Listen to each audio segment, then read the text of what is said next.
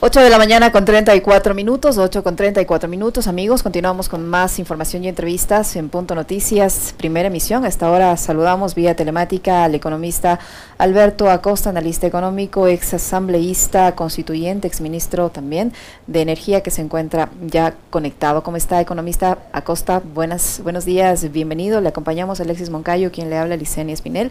Como lo escuchamos en la introducción, el país en estas últimas semanas ha venido sufriendo una serie de eh, desastres desastres naturales que han provocado eh, que miles de familias estén en estos momentos eh, damnificadas, eh, que carreteras estén colapsadas en Quito, en Cotopaxi, en fin, en varios puntos del país. Y a eso se suma también desastres ambientales, como el provocado por este derrame de 6.300 barriles de petróleo que se vertieron en la reserva ambiental en la Amazonía tras la rotura de una parte del ducto de oleoductos de crudos pesados OCP. El Ministerio de eh, Ambiente ha anunciado sanciones. Eh, la empresa dice que ya ha logrado recolectar más del 50% del crudo derramado, pero organizaciones ambientalistas denuncian eh, que el daño es incalculable y posiblemente irremediable. ¿Qué decir frente eh, a, esta situación que vive el país producto del manejo en el tema petrolero y del, control o, no, o falta de control que ejerzan tanto el Ministerio de Energía como el del Ambiente? ¿Qué decir frente a esto y los daños que esto nos va, nos va a provocar? Economista, buenos días. Radio Pichincha, me parece a mí que es fundamental que hagamos unas puntualizaciones. Empecemos por señalar que no se puede hablar de desastres naturales, de desastres ambientales porque no son realmente desastres provocados por la naturaleza, son riesgos naturales provocados y o agravados por los seres humanos. Este es el punto de partida. Podríamos hablar de fenómenos naturales cuando, cuando tenemos un terremoto, cuando tenemos una erupción, pero cuando son cuestiones que los seres humanos hemos provocado directa o indirectamente, no podemos hablar de desastres naturales. Me parece que esta es una primera aproximación fundamental, porque lamentablemente eh, creer que el aluvión, por ejemplo, en la zona de la Gasca, en la comuna, en ese sitio tan poblado de la capital de la República, es el resultado simplemente de que llovió mucho es no entender lo que está pasando. No niego que llueve mucho, entonces ahí podríamos empezar con una reflexión. ¿Por qué está lloviendo tanto? ¿Qué es lo que está sucediendo? Y hay algunas personas que nos dicen, eso es el resultado del cambio climático. Sí, es un cambio climático, pero creo que deberíamos ser incluso mucho más precisos en los términos. Cambios climáticos ha habido permanentemente a lo largo de la historia geológica de la Tierra épocas de calentamiento, épocas de enfriamiento. Hay un estudio de la NASA para los últimos 650 mil años y lo que demuestra es que hay siempre esta evolución de que una época se calienta la Tierra por diversas razones, otra se enfría. Pero en los últimos 70, 80 años ya tenemos una suerte de tendencia al calentamiento permanente. Entonces el término adecuado sería en primer lugar un colapso climático. ¿Provocado por qué? Por la pérdida de equilibrio que ha existido durante la historia de la Tierra y de la humanidad entre humanos y naturaleza. Esto comienza a romperse en las últimas décadas y se habla del antropoceno. Son entonces acciones antrópicas, acciones provocadas por los seres humanos que están afectando los equilibrios de la naturaleza. Pero inclusive hablar del antropoceno, a mi juicio, no es suficiente, no es suficientemente claro. No es una mentira, pero es una falsedad porque no nos dice con claridad qué es lo que está sucediendo. Detrás de todo esto, sin lugar a dudas, está la lógica del capitaloceno, una civilización orientada alrededor de la acumulación del capital. Y así, a partir de esa lectura del capitaloceno, y digo de paso, que tiene también que ver con el patriarcado y con la colonialidad, tenemos un escenario cada vez más complicado para los seres humanos. Los mismos seres humanos estamos haciendo cada vez más difícil nuestra vida en el planeta. Y entonces, desde esa perspectiva podemos comenzar a analizar estos hechos que están sacudiendo a la sociedad ecuatoriana. ¿Cómo le va, economista? Qué gusto poder conversar con usted, eh, como siempre. A ver, eh, para ir en orden, yo quisiera después abordar a profundidad lo que pasó acá en Quito para que ahí nos extendamos y vayamos viendo también todo lo que se ha comentado alrededor de, lo sucedido durante la tarde y noche del pasado lunes 31 de enero. pero le planteaba de entrada Licenia la inquietud sobre la rotura esta del, tubo del, oleoducto, del OCP. ¿Eso se podía haber evitado? ¿Eso por qué pasa? Eh, ¿Hubo un atentado? ¿Cuáles son, digamos, los primeros diagnósticos? ¿No se dio mantenimiento? ¿Qué es lo que ocurrió? ¿Por qué se dio el derrame en esta zona de la provincia del Napo? Bueno, el último, el reciente derrame, según las informaciones que tenemos, se habría producido porque cayó una roca y rompió el oleoducto y se escaparon por ahí más de 6.800 barriles de petróleo. Es un derrame que está eh, en los niveles medios altos y tomamos en cuenta que se pudo haber hecho muchas cosas ya producido el derrame, no hubo la suficiente capacidad de respuesta de la empresa OCP.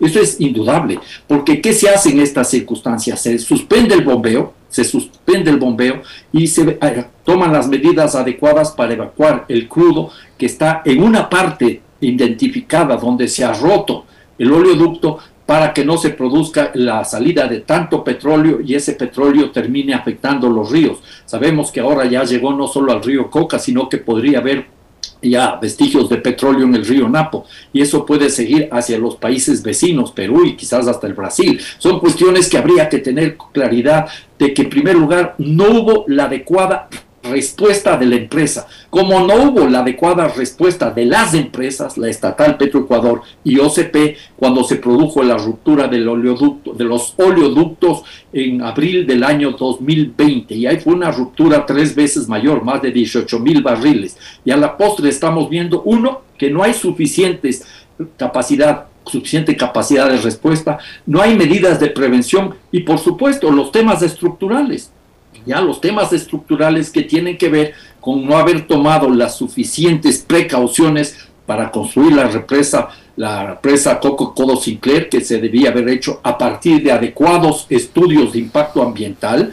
Y en segundo lugar, también yo recuerdo que hace ya muchos años, cuando se comenzó a construir el oleoducto de crudos pesados, se dijo, no es conveniente construir el oleoducto por una zona donde ya hemos vivido, en ese caso sí, fenómenos naturales como el terremoto del año 1987 que rompió el oleoducto transecuatoriano. Entonces, hay varios elementos que están ahí. Y por supuesto, lo lamentable aquí, lo dramático es que una situación de esta naturaleza, una ruptura de un oleoducto, afecta a miles de personas, a cientos de comunidades ribereñas, aguas abajo. Y en ese escenario vemos también la complicidad, hay que decir claro, de la justicia que no actúa adecuadamente para darles los derechos que estas comunidades tienen y la naturaleza también tiene derechos y nada de eso sucede. Entonces estamos frente a una de los casos más emblemáticos y que más, más dolor ha provocado en el hombre y en la y en el ambiente es el caso Chevron, ¿no? economista Costa. Bueno, el caso Chevron es algo dramático. Eso se puede decir el Chernobyl de los Andes, ¿ya? Es comparable con una afección de, enorme naturaleza. Eso fue una afectación brutal, ¿ya? Esa afectación, recordemos la actividad petrolera que comienza en el Ecuador hace más de 50 años y justamente este año vamos a conmemorar los 50 años del medio siglo de exportar crudo oriente, terminó por afectar a la Amazonía la Chevron, actualmente Chevron Texaco, y las otras empresas estatales, sin excepción, contribuyeron a la destrucción del noroccidente de la Amazonía ecuatoriana. Tremenda contaminación del aire, del suelo, del agua, de la desaparición de bosques enteros. Habría que anotar que esa actividad petrolera, que para el Ecuador ha sido fundamental en términos de financiar su economía, empezó por desaparecer dos pueblos enteros, Alexis los tetetes y los anzahuaris. Desaparecieron esos pueblos. No queda un vestigio de esos dos pueblos originarios.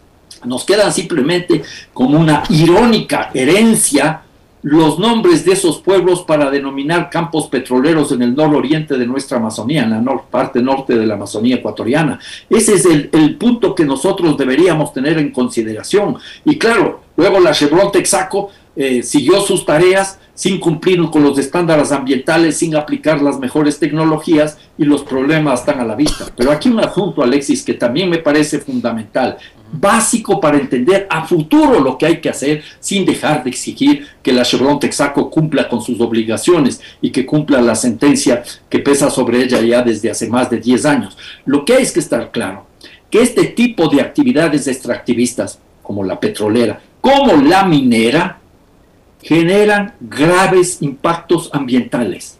Sean empresas legales o ilegales, destrozan la naturaleza, afectan a las comunidades. Y no hay que comer el cuento de que hay tecnología de punta. Yo repito una y otra vez lo mismo, porque de una u otra manera he aprendido a lo largo de los años que no existe tecnología de punta. Aceptar que hay tecnología de punta, Alexis Yeseña, sería como aceptar que Drácula se volvió vegetariano y le podemos encargar el cuidado del banco de sangre. Todo tipo de actividad extractivista o todo tipo de actividad incluso de industria genera un impacto en el ambiente. Sí, sin lugar a dudas, pero hay unas que provocan mayores impactos que otras, ¿ya? Y ahí tenemos nosotros, para remitirnos, por ejemplo, al ámbito petrolero, lo que sucedió con la plataforma de petróleo en el Golfo de México frente a las costas de Estados Unidos de la empresa British Petroleum, año 2010.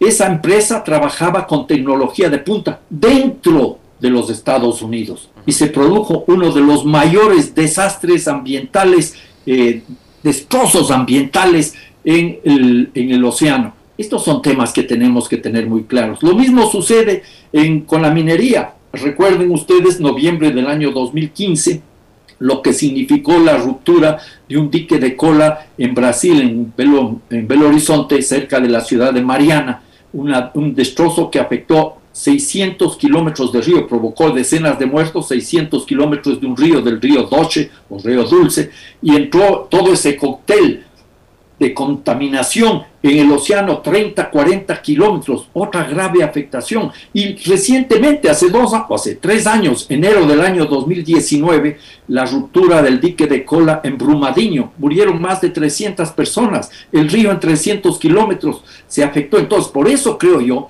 que cuando tenemos estas situaciones tan dramáticas, tan dolorosas, que exigen nuestra solidaridad, que nos indignan, que nos, nos obligan a buscar responsables, también debería ser el momento para reflexionar y cambiar. Yo creo, por ejemplo, que hay que tener en cuenta los enormes riesgos que tiene la mega minería. La mega minería o la minería a mediana escala o pequeña escala puede provocar gravísimas afectaciones, justamente, incluso diría yo, por efecto de este colapso climático.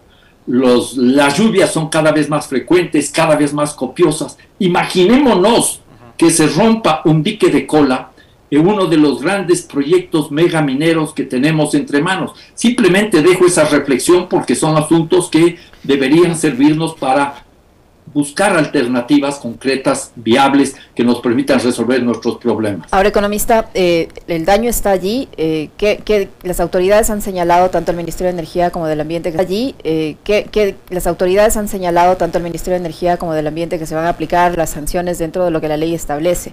Pero el tema es que varios tramos de la tubería del OCP, que es una empresa privada, siguen expuestos, y varios tramos del, del, del SOTE nuestro, de Perú Ecuador, también tienen problemas y también hay, partes que, reflejan daños, que están viejos, que no han sido cambiados. Y este derrame de hoy de más de 6.300 barriles puede volver a ocurrir en cualquier, en cualquier momento con un sismo, con un, con un fuerte aguacero, etcétera, etcétera. Eh, ¿Qué hacer? ¿Qué, deberían hacer ahora las autoridades para exigir, para evitar que esto vuelva exigir a la, empresa privada, exigir a la empresa pública eh, que, que tomen las medidas del caso para evitar que esto suceda? La situación de las comunidades río abajo ya, sin mayor trámite, sin establecer relaciones clientelares, hay que atender las necesidades básicas de esas comunidades. Simultáneamente, exigir la reparación a esas comunidades, la restauración de la naturaleza y naturalmente habría que establecer las sanciones del caso. Inclusive se podría ir pensando en retirar la, licencia ambiental a la empresa OCP porque creo que no está cumpliendo para nada con los estándares mínimos. Y en quinto lugar, me parece a mí que es clave y fundamental corregir estructuralmente algunos elementos del trazo de ambos oleoductos. Porque lo que hemos visto ya se vio luego de que colapsó la, la cascada San Rafael, que el río está en un proceso de erosión regresiva ya van siete variantes ¿Por qué no han tomado las medidas adecuadas? ¿Y por qué están apostando a que el impacto no va a ser mayor? Yo especulo que es simplemente porque no tienen los adecuados estudios de impacto ambiental, que no los hubo para realizar la construcción de la represa Coca-Cola Sinclair. Y en segundo lugar, creo yo también que esto se debe a algo que es básico y fundamental, la codicia. Detrás de casi todos estos problemas está la codicia, ese deseo enfermizo por acumular, por crecer, por tener cada vez más riqueza. Y entonces ese deseo enfermizo que atropella vidas de seres humanos y de la naturaleza en complicidad con los gobiernos locales y nacionales es el que nos está este rato pasando la factura. El veneno de la codicia nos pasa la factura, sea en la zona de la Gasca, sea en, en los oleoductos o sea en muchos otros lugares del país, donde no respetamos ni a las comunidades ni el equilibrio ecológico. Economista, usted mencionaba hace un momento el tema de la minería.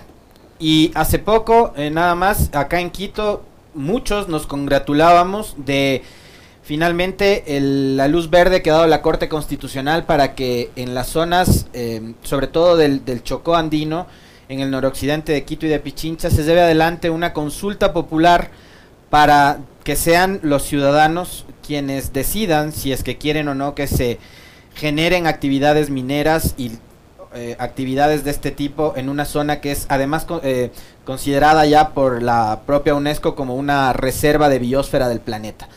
Eh, ¿Cuál debería ser, digamos, en este caso hay por lo menos un pronunciamiento ya expreso de parte de la actual administración provincial?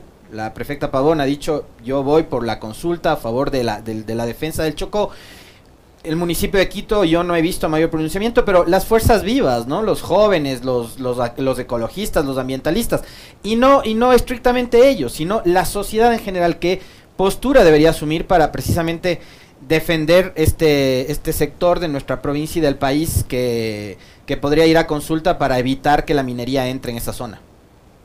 Me parece que esa es una tarea de la sociedad en su conjunto creo que todos y todas deberíamos comprometernos a dar una señal vigorosa, fuerte en relación al extractivismo.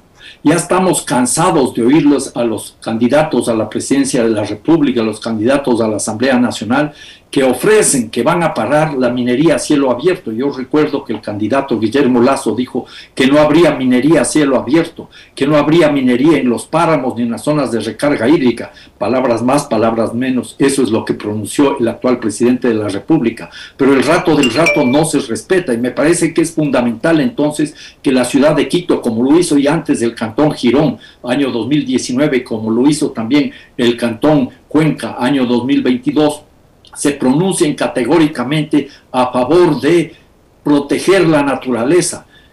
La vida siempre será más importante que la minería. Yo creo que este es el reto que tenemos entre manos. Saludo la posición de la prefecta y de la prefectura. Espero que también la alcaldía de Quito asuma la responsabilidad, aunque hay que señalar un asunto.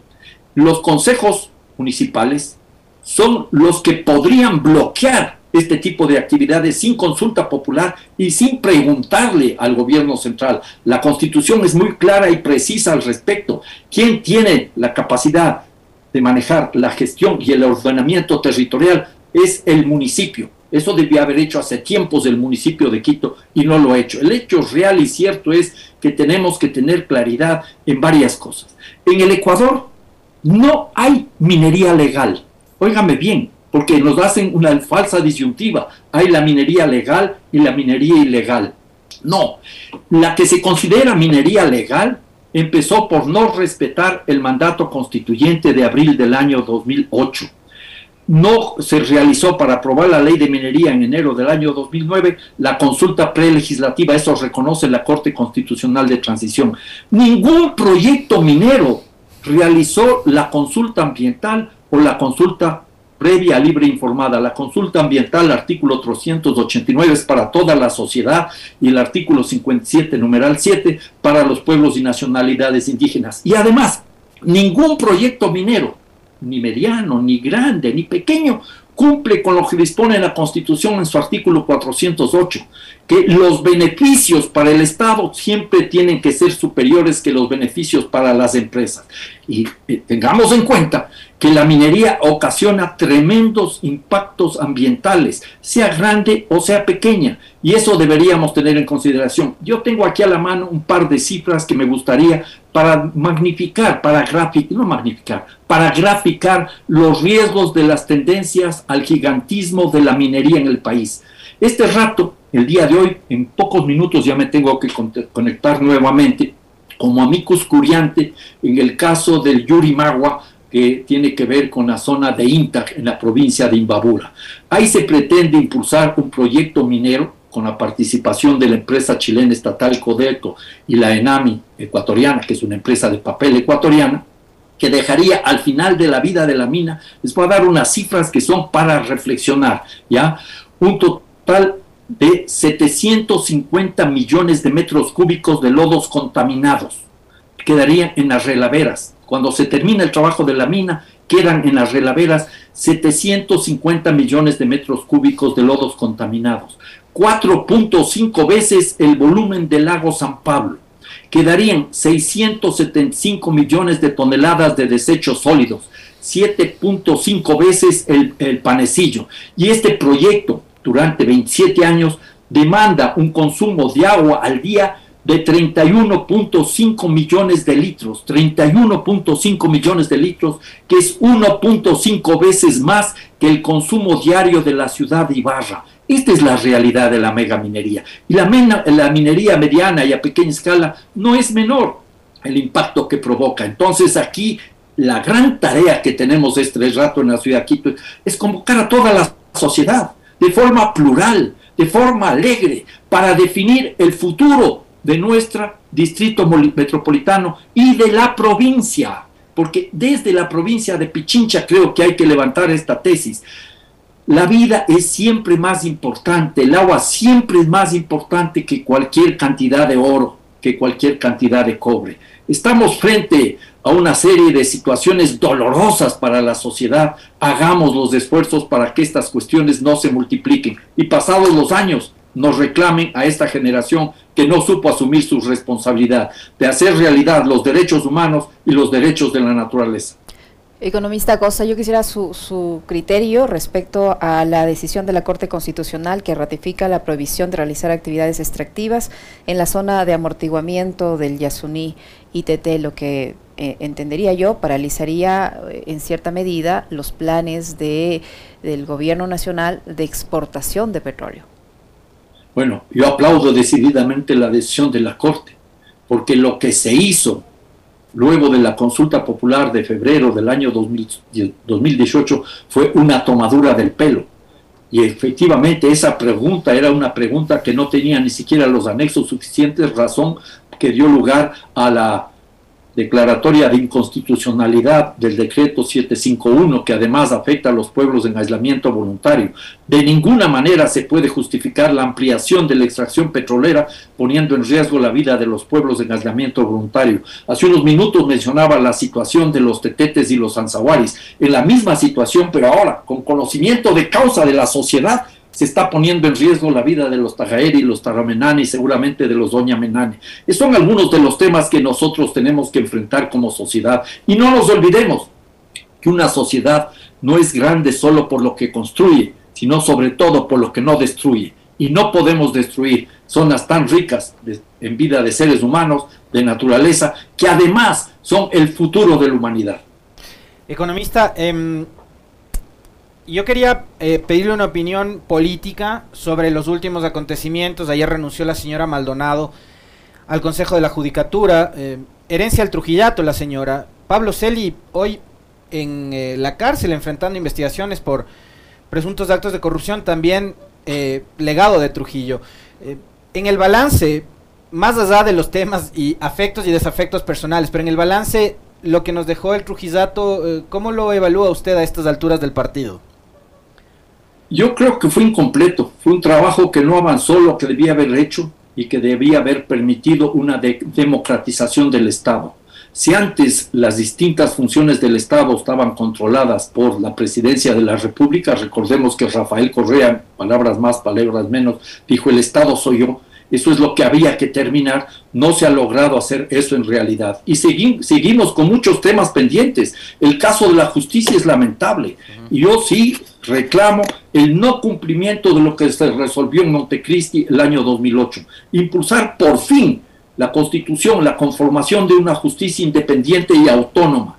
No había antes, no hay ahora. Fue lamentable que el presidente Correa haya metido la mano en la justicia y que luego de eso no hayamos podido avanzar a una justicia por fin independiente y autónoma. Es una de las primeras y más grandes tareas que tiene el pueblo ecuatoriano entre manos, incluso para resolver los problemas de seguridad. Y que hoy Lazo quiere una consulta popular para también le meterle la mano a la justicia, eliminar la judicatura y demás. Así es, seguimos en las mismas, pero no sé si el señor Lazo se arriesga a esa consulta popular porque será una gran oportunidad para decirle no a su desgobierno. E, economista, estamos cerrando ya y también no quiero perder la oportunidad de eh, preguntarle esto a usted porque le conocemos de hace largo, largo rato. Sabemos que usted es un hombre patriota, que para usted estos temas son importantes, son vitales. La memoria histórica en los últimos días se ha visto bastante, digamos, eh, venida menos. A propósito de la discusión, para mí, desde mi punto de vista particular, estéril, a partir de un mural. ¿Se debe o no se debe conmemorar, se debe o no se debe recordar una fecha que para el Ecuador, no solo para Pichincha, es histórica, que es la del Bicentenario, más allá de cómo se lo haga, si es un mural, si es un concierto, si es un, eh, qué sé yo, un monumento, pero el bicentenario hay que recordarlo y hay que conmemorarlo o no? Sí, y hay que hacerlo desde una perspectiva crítica, de una perspectiva que nos permite entender qué es lo que consiguieron nuestros antepasados hace 200 años y qué es lo que hemos hecho nosotros al recibir esa herencia. Recordemos, para poner un tema que me gustaría a mí analizar, que no se dio paso, por ejemplo, a un proceso de descolonización, porque quienes hace 200 años sacaron de aquí del poder a los grupos españoles, lo que hicieron es reconstruir las mismas estructuras coloniales en clave republicana y seguimos todavía eh, colonizando y seguimos todavía explotando a los pueblos y a la naturaleza como en, en esas épocas. O sea, hay que discutir, hay que reconocer, hay que conmemorar. Ahora, si se puede o no discutir la necesidad de un mural es otra cosa. Y esa es otra cuestión. Yo no me opongo a los murales, ni mucho menos. Lo que me preocupa ya en el caso del mural es que sea tan costoso en relación a los montos globales que se destinarán para la conmemoración y a las necesidades urgentes que tiene el pueblo ecuatoriano. Pero eso es una cuestión secundaria. Lo fundamental es abrir la puerta al análisis, a la discusión, a entender realmente qué significó esa gesta histórica, esos hechos de hace 200 años, y qué hemos aprendido y qué es lo que tenemos que hacer. Porque simplemente sacar a la luz unos cuantos cuadros antiguos de esos personajes que cumplieron una tarea importante no es suficiente. Lo que hay que darle vida a la historia y la historia con vida nos va a permitir construir un presente y un futuro mucho mejores. si no aprendemos de la historia, no tendremos un futuro digno. O que, o que se denoste el artista únicamente por su corriente ideológica. ese tema, Alexis, creo que es irrelevante. ¿ya? Entre gustos y colores no discuten los doctores, mucho menos los economistas. ¿A usted, ¿A usted sí le gusta el mural de la Universidad Andina o no? Yo, tengo una apreciación de los murales en general, a mí me gustan los murales, yo vengo desde hace tiempo atrás, disfruto de los murales de México, disfruto de los murales en Ecuador, disfruto de los murales que he visto en distintos países, pero creo que esa ya es una cuestión irrelevante. Lo de fondo aquí es entender lo que significaron esas luchas de hace 200 años, entender la necesidad de superar algunas de estas cuestiones. Para sintonizarnos con lo que veníamos hablando hace un instante de los problemas que están sufriendo la sociedad ecuatoriana eh, con el tema del, de los deslaves, con el tema de los oleoductos y esas cuestiones, bien podríamos nosotros recordar que todavía en nuestro país se sigue, se sigue trabajando, se sigue pensando en clave de progreso. Y esa clave de progreso nos dice a nosotros que hay que superar las, que hay que dominar a la naturaleza. Yo recuerdo que en, plena época de las luchas de la independencia, ya hace más de 200 años, en el año 1812, cuando se produce el terremoto de Caracas, Bolívar decía, si se opone la naturaleza, lucharemos contra ella y haremos que nos obedezca. Y esa visión de tratar de dominar a la naturaleza está todavía presente. El mismo presidente Correa, en medio de los racionamientos en noviembre del 2009, dijo, si la naturaleza con esta sequía se opone a la revolución ciudadana, lucharemos y juntos la venceremos. Tengan la seguridad. Y actualmente, a través de un Twitter, el presidente Guillermo Lazo nos plantea una cosa que a mi juicio también debe ser analizada en ese sentido. Hace dos o tres días, y se dice que hay embates invernales y que tenemos que combatir esos embates invernales, tenemos que combatir este fenómeno natural a nivel nacional. Eso es una posición torpe del presidente Guillermo Lazo, porque lo que estaría diciendo que hay embates invernales y que van a combatir este fenómeno natural a nivel nacional, que va a combatir el invierno. Lo que tenemos es que combatir esta visión de progreso, de creer que el, crecimiento económico y la acumulación material permanentes pueden ser posibles en un mundo con límites biofísicos. Eso ya lo dijo un economista inglés, Kenneth Boulding, asesor de presidentes norteamericanos. Creer que puede haber un crecimiento económico permanente en un mundo con límites biofísicos es propio de economistas y de locos. La cosa es más grave si los economistas están locos.